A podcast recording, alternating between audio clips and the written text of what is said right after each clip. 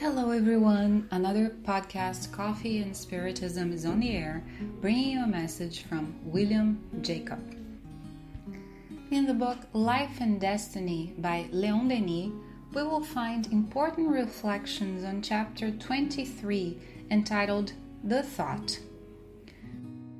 The apostle of Spiritism, as Leon Denis is well known, stated at first that thought creates things which makes William remember Emmanuel saying in the introduction of the book Thought and Life that our thought creates the life we look for. Well, dear friends, we must reflect about that, since whatever we build throughout our lives was first born through thought, whether our own thought, someone else's thought, or even a thought of the spirits that surround us. William tells us a personal experience that called his attention way long after it happened. He had just spoken at the Spiritist Center Leon Denis in Rio de Janeiro when the Leon Denis Spiritist Forum took place in 2015, and his friend Saulo Monteiro one of the people who organized the event, delivered a small piece of paper to him with the following message How about we organize a forum in your town? Of course, William looked at the paper and thought, What is he thinking? Since William's group had been founded not long before that, and the meetings took place and they still take place at a venue that had been borrowed without any structure to welcome a large audience, and they didn't have the experience that allowed them to organize such a big event. So William said no. But that thought, which William imagined was his, kept coming back to his mind. He talked about it to his wife and to some other friends from the Spiritist group more feeling a duty to share what had happened than with the actual intent of making it happen. But deep down, he began to think more and more about that. Until then, on a certain day, the same Saulo Monteiro texted him and pushed him a little further, and he felt that that could be the ideal moment to talk about such an idea he talked to his friends from the Spiritist group Leon Denis, and they decided to put that thought, almost a dream, into practice. And in the year of 2018, they organized the first Leon Denis Spiritist Forum in Uberlândia, which on the following year became the Leon Denis Spiritist Congress.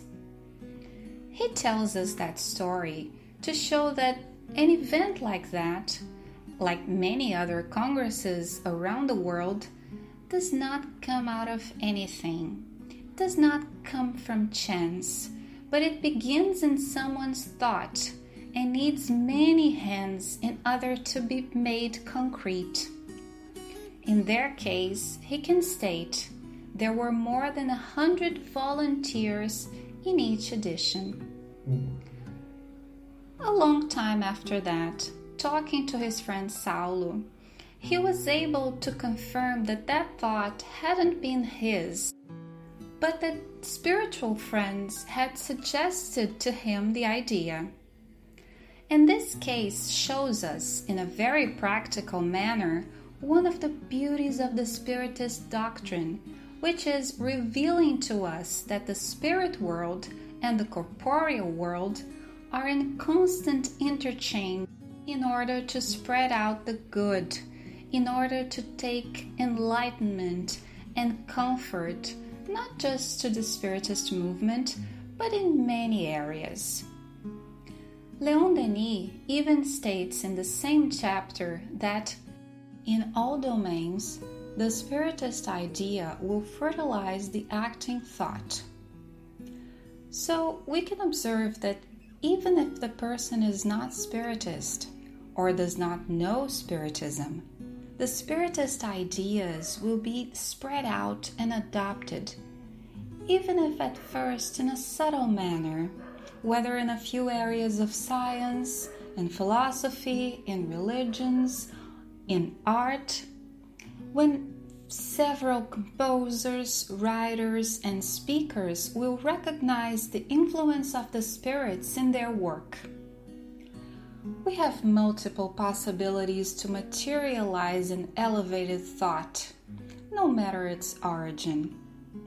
What matters is that our action can soothe the pain of people who suffer, can enlighten the intelligences that are thirsty for knowledge, and light the path of those to whom life seems more difficult, and at the same time be open so that other people's actions can do the same for us, since all in this planet have the need for comfort, for enlightening, for encouragement.